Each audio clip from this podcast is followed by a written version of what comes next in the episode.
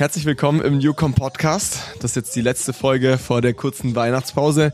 Heute mit dabei Paddy, mein Co-Founder. Äh, wir haben uns heute vorgenommen, das Jahr nochmal kurz Revue passieren zu lassen, einfach nochmal zu schauen, was ging denn dieses Jahr. Anfang des Jahres kommt dann auch nochmal eine Folge direkt hinterhergeschossen, wo wir so ein bisschen mehr aufs neue Jahr eingehen und so ein bisschen den Vorausblick wagen. Heute im Podcast wollen wir uns wirklich ganz bewusst die Zeit mal nehmen, um das Jahr einfach nochmal Revue passieren zu lassen und um wirklich uns einen Überblick zu verschaffen, was denn dieses Jahr so abging. Viel Spaß mit dem Podcast. Der Newcomers Podcast. Deine wöchentliche Dosis E-Commerce. An der Stelle möchte ich dich, Paddy, begrüßen. Hi. Hi. So, da sind wir wieder. Also, was ist denn dieses Jahr so abgegangen? Lass vielleicht mal echt starten mit zu so den ersten Entwicklungen, oder? Was war vielleicht mal so die aller, starten wir echt mit, der, mit dem größten Highlight. Was war die größte Entwicklung im Social Media, die du dieses Jahr beobachten konntest? Ähm, ich glaube, da gibt's viel. Also was, was mir jetzt als erstes einfällt, ich weiß nicht, ob es die größte war, aber ähm, äh, es, es fällt mir als erstes ein, weil es gar nicht so lange her ist noch. Ähm, äh, und zwar geht's darum, dass wir ähm, zusammen mit Charles einen ähm, Add-to-Chat-Case ähm, gebaut haben mit einem Kunden von uns, ähm, bei dem wir es zum ersten Mal geschafft haben, tatsächlich über eine Facebook, Instagram Ad Traffic in WhatsApp zu leiten, ähm, diesen Traffic dann sozusagen zu einem Lead zu konvertieren ähm, und dann äh, ein bisschen später in, in der Black Friday Woche sozusagen eine, eine, eine Nachricht an diese Leute rauszuschicken, äh, über die sie dann sehr gut konvertiert sind. Also es hatte sehr, sehr gute Zahlen tatsächlich. Mhm. Also für dich eine der größten Entwicklungen, die du beobachten konntest, dass ähm, WhatsApp oder allgemein Messenger an Relevanz gewonnen haben? Ja, voll. Also ich glaube, man ist äh, jetzt in diesem Jahr und ich glaube jetzt auch immer noch die nächsten Monate, jetzt in 24, ähm, noch sehr, sehr früh dran. Also wenn ich jetzt in meinen ähm, WhatsApp-Feed äh, oder in meine Chats reinschaue, dann sind da noch relativ wenig Companies drin. Ähm, und ich glaube, das ist eine große Chance für viele Advertiser, ähm, einfach, äh, ich sag mal, Low-Hanging Fruits abzugreifen und äh, ich sag mal, einer der ersten zu sein, der das macht. Ne? Ähm, und dadurch hast du natürlich eine sehr, sehr große Open Rate. Ähm, wenn du es vergleichst jetzt mit deinem E-Mail-Postfach, wo wahrscheinlich äh, alle möglichen Companies äh, täglich drei, vier, fünf Mails teilweise schicken, insbesondere in der Black Friday-Woche. Ähm, und deswegen ähm, ist das schon was, wo ich sehr, sehr viel Potenzial auch noch sehe die nächsten Monate.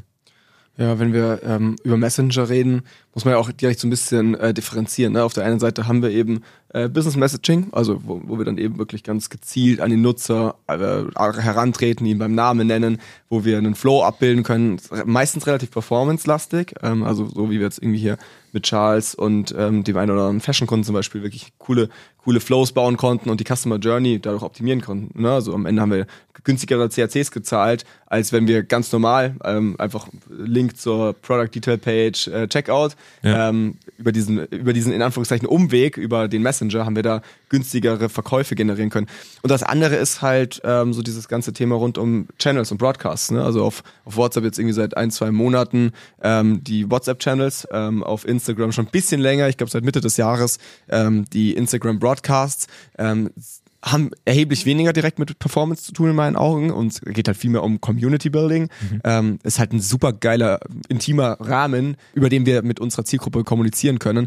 Ähm, und ich glaube, eine ganz neue Form auch der Kommunikation in den sozialen Medien. Ähm, ich denke immer so ein bisschen an die Facebook-Gruppe von früher, wo man irgendwie sehr dann doch in einem intimeren Rahmen ja. kommunizieren konnte äh, und wo es teilweise wirklich Marken geschafft haben, darüber krass zu skalieren, weil sie dann irgendwie plötzlich 100.000 Leute in irgendeiner Facebook-Gruppe haben. Ja.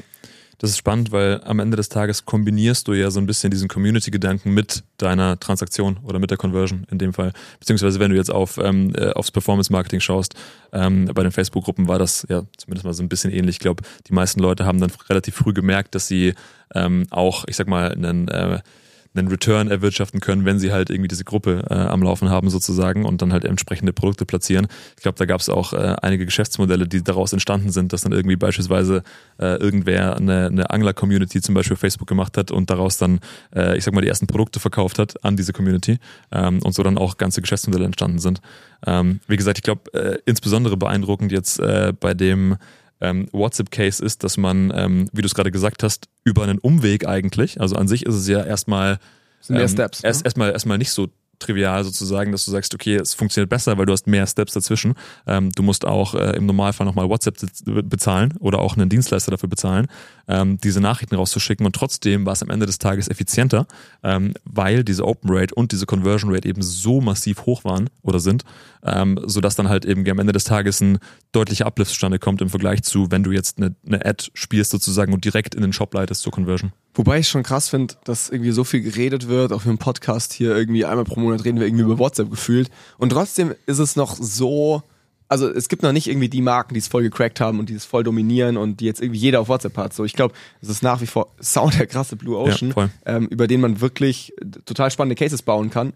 Ähm, und ich habe das Gefühl, es wird mehr darüber geredet, als letztendlich gemacht wird. Mhm. Ähm, und das ist für mich alarmierend, weil es heißt, ey, da ist doch irgendwie Potenzial da. Also es muss ja, ja, de facto irgendwie besser funktionieren, als es die meisten Marken gerade machen. Ja. Ein anderes Thema, das ich definitiv jetzt irgendwie dieses Jahr hervorheben würde es sicherlich, wenn du mich jetzt fragen würdest, so was war die Main-Entwicklung, dieser würde ich wahrscheinlich irgendwie KI nochmal so in den Raum werfen, auch wenn es natürlich mehr Buzzword ist und ich würde jetzt auch gar nicht so lange daran hängen bleiben, aber ich finde es schon krass, ähm, weil wenn ich jetzt mir so anschaue, über was wurde dieses Jahr geredet, ähm, auch da, genau, KI in jedem zweiten Vortrag, in jedem zweiten Podcast gefühlt, ähm, KI, KI, KI und auch da ist, glaube ich, noch sehr viel Raum zur wirklichen Umsetzung. Also ich glaube, die wenigsten Marken oder die mhm. wenigsten ähm, Consumer Brands haben das wirklich schon gecrackt und haben jetzt irgendwie KI krass in ihre Prozesse integriert.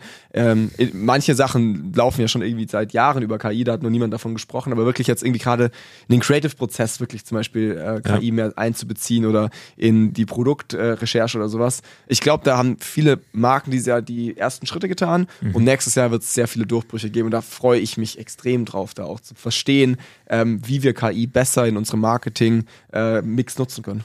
Guter Punkt. Ich glaube, überall, wo du eine große Menge an Daten hast, ähm, ist KI auch jetzt schon super relevant. Also das ist nicht nur ein Buzzword, sondern das kann man auch gut einsetzen.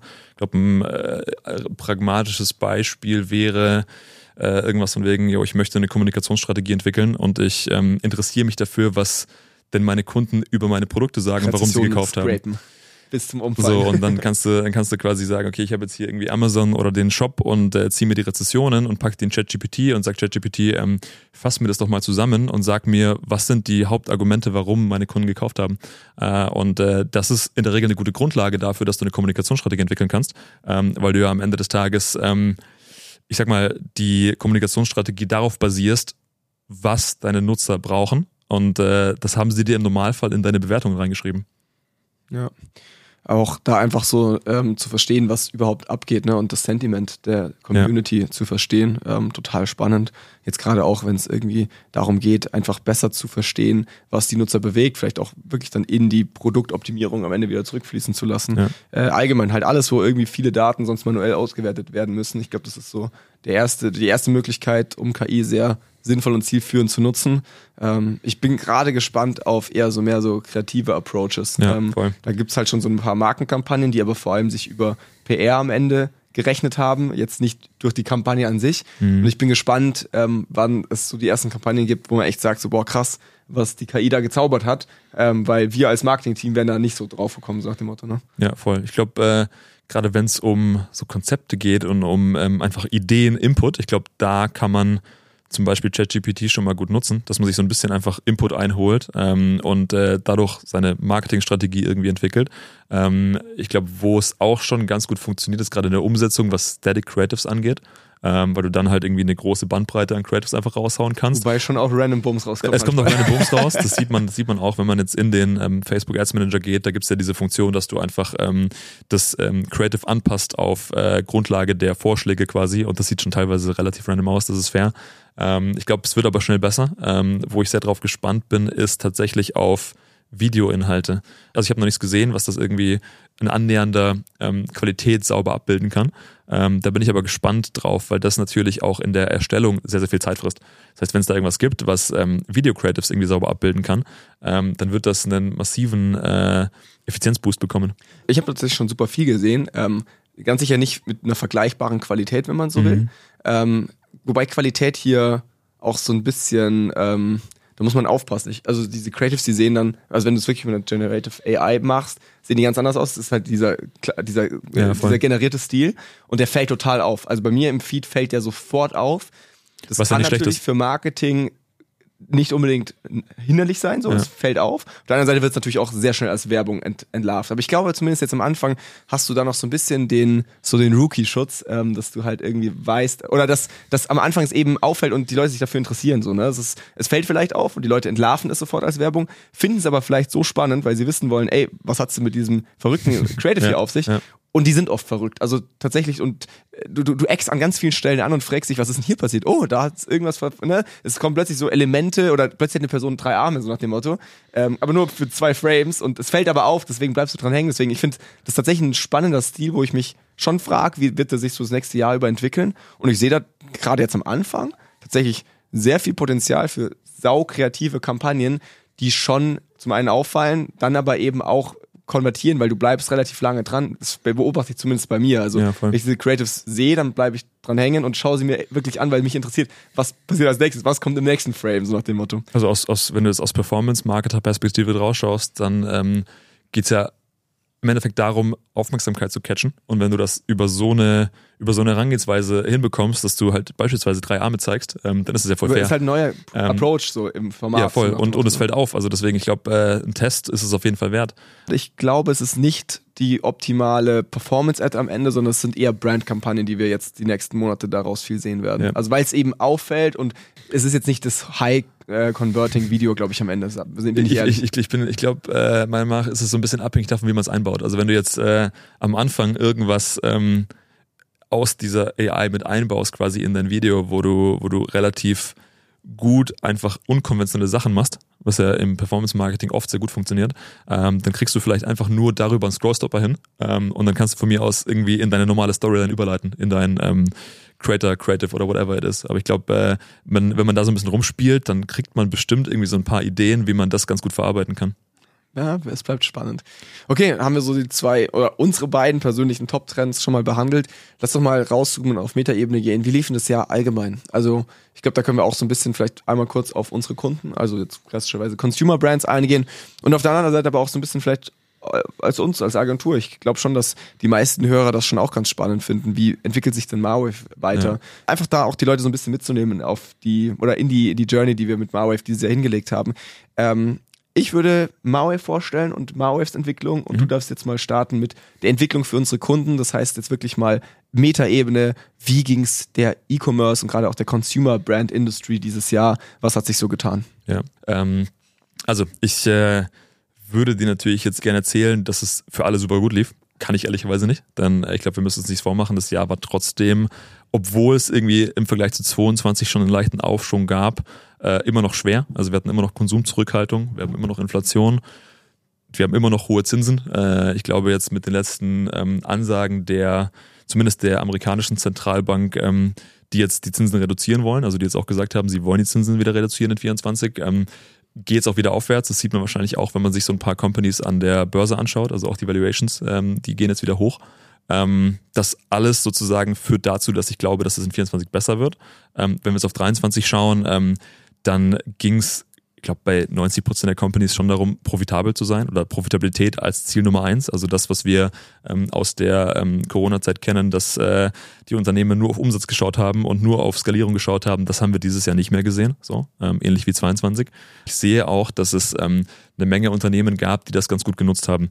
Äh, also es gab durchaus Wachstum, es gab durchaus auch Wachstum in der Profitabilität. Also ich, ähm, wenn ich mich austausche mit äh, anderen Gründern oder auch mit, ähm, ich sag mal, Leuten, die jetzt im E-Commerce sehr viel irgendwie bewegen oder die da verantwortlich sind für gewisse Themen, ähm, dann habe ich aus den Gesprächen schon mitgenommen, dass es auch insbesondere ähm, Unternehmen gab, die profitabler sind dieses Jahr als letztes Jahr, was ich spannend finde. Also gerade über Preiserhöhungen, über die Einführung von, von, von Versandkosten etc.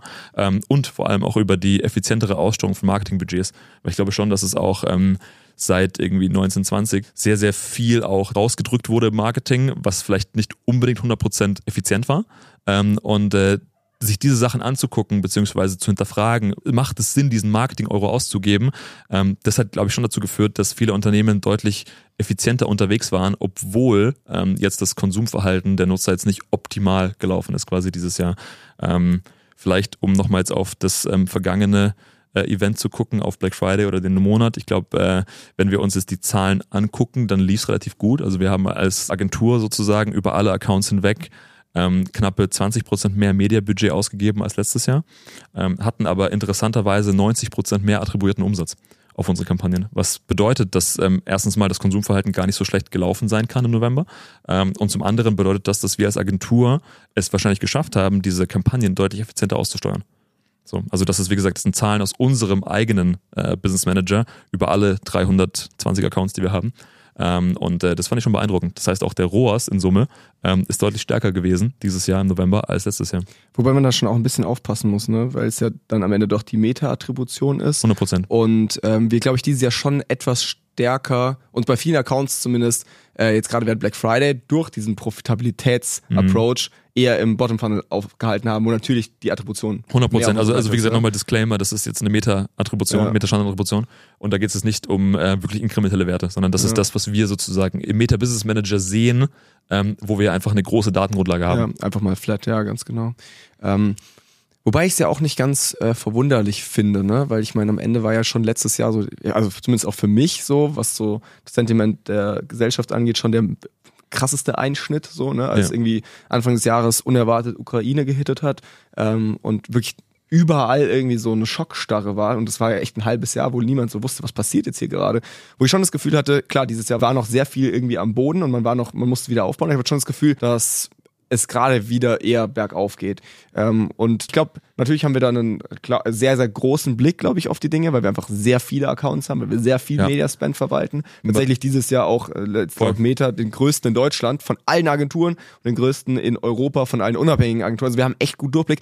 Wo man, man trotzdem sagen muss, das ist nur ein Teilausschnitt. Ne? Also ich höre von ganz vielen Agenturen oder anderen, dass sie eher das Gegenteil behaupten würden und jetzt nächstes Jahr super viele Companies hops gehen werden, beziehungsweise dieses Jahr ganz, ganz viel eher schlechtere Entwicklungen sie bemerkt haben. Ich habe das ganze Jahr eigentlich über das Gefühl gehabt, auch in Gesprächen mit anderen, dass es bergauf ging eher. Ich glaube, wie gesagt, im, im Großen und Ganzen, oder zumindest mal aus unserer Brille betrachtet, ging es, glaube ich, im Großen und Ganzen schon bergauf im Vergleich zu 22. Langsam, aber steady. Langsam. Ähm, man muss aber auch nicht totschweigen, dass es natürlich Unternehmen gibt oder gab, die ähm, auch nicht so gut funktioniert haben oder wo das Wir nicht so gut funktioniert hat. im Portfolio, ne? Es gab auch einige Insolvenzen tatsächlich und ich glaube auch, dass es noch ein paar geben wird, insbesondere in H1 nächstes Jahr.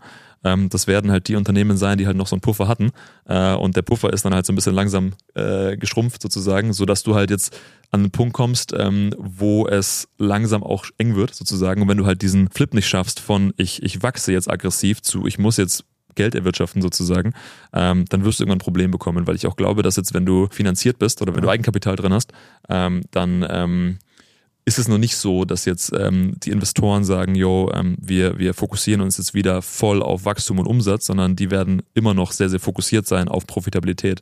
Und die werden sich noch dreimal angucken, ob das Unternehmen wirklich in einer, in einer kurzen Zeitperiode sozusagen Geld erwirtschaften kann. Ja. Auch bei uns, ne? Ich meine, wir hatten dieses Jahr wirklich drei bis fünf Insolvenzen im Portfolio.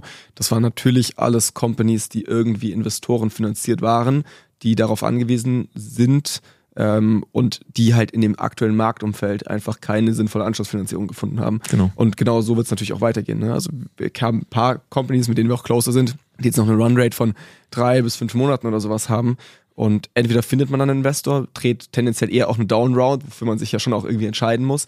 Das war die letzten Jahre ja undenkbar, dass du mal irgendwie die Valuation nach unten angepasst hast. Mhm. Darauf wird es bei den meisten Companies hinauslaufen. Die, die Valuation von davor ist noch zwei, drei Jahre teilweise alt. Das war ein anderes Marktumfeld. So, ne? Das wird äh, spannend tatsächlich. Also weil du jetzt ähm, gerade Unternehmen, die jetzt in 2020 oder 2021 geraced haben, die jetzt die letzten äh, zwei Jahre damit durchgekommen sind, die werden jetzt irgendwann wieder raisen müssen. So, also wenn du dir jetzt ähm, als Unternehmen Geld aufnimmst, dann planst du wahrscheinlich so irgendwie zwei Jahre ein, sowas um den Dreh. Und diese zwei Jahre, die werden jetzt langsam durch sein. Oder die sind jetzt durch. Das heißt, ähm, oder das wird, waren dieses Jahr. Oder durch. waren schon durch, genau. Ähm, aber gerade die Unternehmen, wo das jetzt noch ansteht, das wird ähm, spannend werden, glaube ich, auch. Ähm, insbesondere gerade bei den größeren ähm, Startups und Scale-Ups in Deutschland, ähm, wie dann diese Valuation aussehen wird tatsächlich in 24. Gut, dann machen wir mal noch den Schwenk zu Marwave. Ähm, wie haben wir uns entwickelt dieses Jahr? Es, also auch vielleicht für mich persönlich war es, glaube ich, das herausforderndste Jahr als Geschäftsführer und Gründer seit meiner Gründung. Ähm, wir hatten viele Jahre, wo es lief einfach so, ne? Da, da lief irgendwie alles und man hatte irgendwie ganz gut Rückenwind. Das hatte man dieses Jahr nicht. Also es war unfassbar hart an vielen Stellen. Ähm, aber trotzdem, wie ich gerade gesagt habe und wie wir es auch durch unsere, unser Kundenportfolio spüren, gab es echt einen aufsteigenden Trend. Ich habe echt das Gefühl, dass wir ähm, als Company wahnsinnig krass gewachsen sind dieses Jahr, auch viel mit Kunden zusammen. Ähm, die wahrscheinlich größte Veränderung für uns als Agentur haben wir gemacht, indem wir unseren, unseren Geschäftskern eigentlich so ein Stück weit transformiert haben. Ähm, für die, die uns schon länger verfolgen, die wissen, wir haben ja wirklich als sehr straighte Performance-Agentur gestartet. Auch dieser Podcast hier war vor eineinhalb Jahren wirklich extrem performance-driven. Ähm, durch viele Sachen, die wir gerade auch schon besprochen haben, durch die Veränderung ähm, der Customer Journey auch viel, der Konsumgesellschaft, hat sich aber erheblich ganzheitlicher entwickelt. Also ich habe ganz klar das Gefühl, dass man jetzt sehr viel mehr Themen auf dem Schirm haben muss, um erfolgreich Marketing oder Social Media Marketing zu betreiben, als eben nur beispielsweise den Business Manager zu verstehen. Ähm, wir haben damit angefangen, irgendwie den Ads Manager zu cracken. Ähm, dann haben wir ein Creative Team aufgebaut. Irgendwie mittlerweile sind wir so 60 Leute in unserem Creative Team oder so und haben gemerkt, ey, dieser Content, der wird ja im besten Fall modular irgendwie produziert. Der ist dann nicht nur fürs Performance-Marketing, sondern auch für die als organischer Inhalt geeignet und so weiter. Und deswegen haben wir dieses Jahr wirklich eine wahnsinnige Transformation hingelegt, beziehungsweise die haben wir letztes Jahr auch schon angefangen, aber diese haben wir dieses Jahr also wirklich so finalisiert und viele Themen auch abgeschlossen, ähm, so dass wir jetzt irgendwie das Jahr verlassen mit einem Organic-Team, wo wir irgendwie mit 15 Leuten am Start sind, ein Production-Team, ein Strategy-Team, wir haben ein eigenes Reporting-Tool aufgebaut, äh, wir haben ganz, ganz viele Themen gemacht, die uns mehr als Social Media Spezialist positionieren als, als nur Social Performance Spezialist. Und meine ganz klare Einstellung dazu ist, dass es genau das braucht, um gerade auch nächstes Jahr erfolgreich auf Social Media zu sein. Ähm, da bin ich sehr klarer Meinung mittlerweile. Ich glaube, das, was die letzten Jahre super mit irgendwie Scheuklappen funktioniert hat, wo man irgendwie einen Tunnelblick aufsetzen konnte für ein spezifisches Thema, das funktioniert jetzt gerade einfach nicht mehr, weil gerade Social Media echt erheblich komplexer geworden ist, seitdem wir das machen ähm, und vielschichtiger. Und ich, ich glaube, es ist super wichtig für uns, diese Vielschichtigkeit zu akzeptieren, auf dem Schirm zu haben. Ich glaube, wir haben uns auch lange gegen gewehrt. Also für uns war es lange so, ja, ey, warum machst du denn überhaupt irgendwie, warum achtest du auf einen organischen Account? Postings sind doch für den Arsch. Mach doch Paid einfach, das kannst du messen, das hat viel mehr Impact und so weiter. Wo ich jetzt ganz klar sagen muss, ey, da lagen wir falsch. So am Ende ist eine richtig gute Social Media Strategie viel ganzheitlicher als nur Paid. Äh, ist ein wichtiger Bestandteil und nach wie vor auch unser Herz ja. schlägt extrem für Performance Marketing. Aber wir versuchen das eher zu übersetzen auf den kompletten Social Media Auftritt von der Marke, um das maximale Potenzial rauszuholen für jeden Werbeeuro. Ja, auch ähm, weil sich viele, viele Themen, die man im Social-Bereich macht, auch überschneiden. Ne? Also es ist nicht nur Paid oder Performance Marketing im klassischen Sinne, sondern es ist dann teilweise so, dass du dann irgendwie eine, eine Strategie entwickelst, die dann halt auch Community mit beinhaltet, zum Beispiel, ne? wie jetzt eine WhatsApp-Thematik oder wie Broadcast-Channels oder whatever, ähm, sodass du dann halt auch dich irgendwann fragen musst, ist meine Verantwortlichkeit bei den bezahlten Anzeigen dann vorbei, so und alles andere ist dann irgendwie äh, mir nicht relevant oder mir nicht wichtig. Ähm, oder sagst du, ähm, das, das Ergebnis am Ende ist das Wichtige, also der Outcome ist das, was Relevanz hat. Äh, und ich überlege mir quasi mit diesem Toolkit, was ich habe, Social als ganzheitliches Thema, ähm, wie ich das erreichen kann. Mhm. Ähm, und Outcomes ist genau das richtige Stichwort, ja. ne? weil ich glaube, das ist das, was uns auch in Zukunft so ein bisschen differenzieren wird. Also ich glaube, es gibt ganz viele Social Media Agenturen da draußen, die eben aber wirklich nur Postings machen, um ein Posting gemacht zu haben. Ähm, ich glaube, durch unseren klaren Performance-Angle, den wir schon immer stark verfolgt haben, schaffen wir es, alles auf Outcomes zu optimieren. Das heißt, selbst wenn wir eine Brandmaßnahme an den Start bringen oder zum Beispiel jetzt eben eine organische Story produzieren oder so, dann haben wir am Ende das Outcome auf dem Schirm. Wir verstehen die Customer Journey auch hinten raus. Für uns ist Reichweite nicht eine Metrik, die wir so stehen lassen können, sondern wir wissen, wollen wissen, okay, klar, wie viel Reichweite haben wir generiert, aber auch, wie war die Qualität dieser Reichweite? Wie viele von diesen Leuten haben wir irgendwie weiter konvertiert? Wie viele von denen haben irgendwie ein Lied hinterlassen oder haben was gekauft? Wir versuchen es ganzheitlicher zu sehen. Und ich glaube, gerade durch unsere starken Fähigkeiten, auch gerade im Thema Data und Measurement, schaffen wir es, gerade auch den Top-Funnel zu erschließen, ohne dabei zu viel Risiko irgendwie in Kauf zu nehmen, sondern es wirklich mhm. auch verständlich zu machen. Ja, 100 Prozent. Und ähnlich wie wir uns als Marwave als Agentur weiterentwickelt haben, ähm, trifft es tatsächlich auch auf Newcomers oder Newcom zu. Mein Ziel für nächstes Jahr ist es, hier erheblich ganzheitlicher irgendwie Geschichten erzählen zu können und gerade auch andere Skills nochmal zeigen zu können. Alles aber unter diesem Outcome-Engel. Also ich will hier keine Podcast-Folge aufnehmen, wo nicht ganz klar ist, hey, du hörst dir das an und danach hast du irgendwie Outcomes, die du für dich generieren kannst. Das heißt, dieses Ziel bleibt das gleiche, aber ich glaube, wir nehmen diese Scheuklappen über Weihnachten ab, machen die Perspektive auf ähm, und versuchen wirklich alles rauszuholen. Nicht nur aus einer Maßnahme, sondern eher aus einer ganzheitlichen Kommunikation heraus. Und in diesem Sinne würde ich sagen, wünschen wir euch jetzt schon mal frohe Weihnachten, oder Paddy? Frohe Weihnachten. Frohe Weihnachten an euch. Ähm, wie gesagt, wir sehen uns im nächsten Jahr wieder, wenn es heißt ähm, Ausblick. Wir haben jetzt heute uns ein bisschen eher über das Jahr 2023 unterhalten. Ich finde, damit können wir jetzt auch sehr gut und guten Gewissens das Jahr abschließen. In der nächsten Podcast-Folge unterhalten wir uns darüber, was erwartet uns im neuen Jahr. Und ich will euch auch so ein bisschen meine Perspektive und vor allem auch meine Vision erklären, die wir für Newcom als Medium fürs neue Jahr verfolgen, damit ihr auch genau wisst in Zukunft, was erwartet euch, wenn ihr beim Newcom Podcast auf Play drückt. In diesem Sinne, frohe Weihnachten und guten Rutsch. Wir sehen uns wieder im neuen Jahr. Ciao, ciao.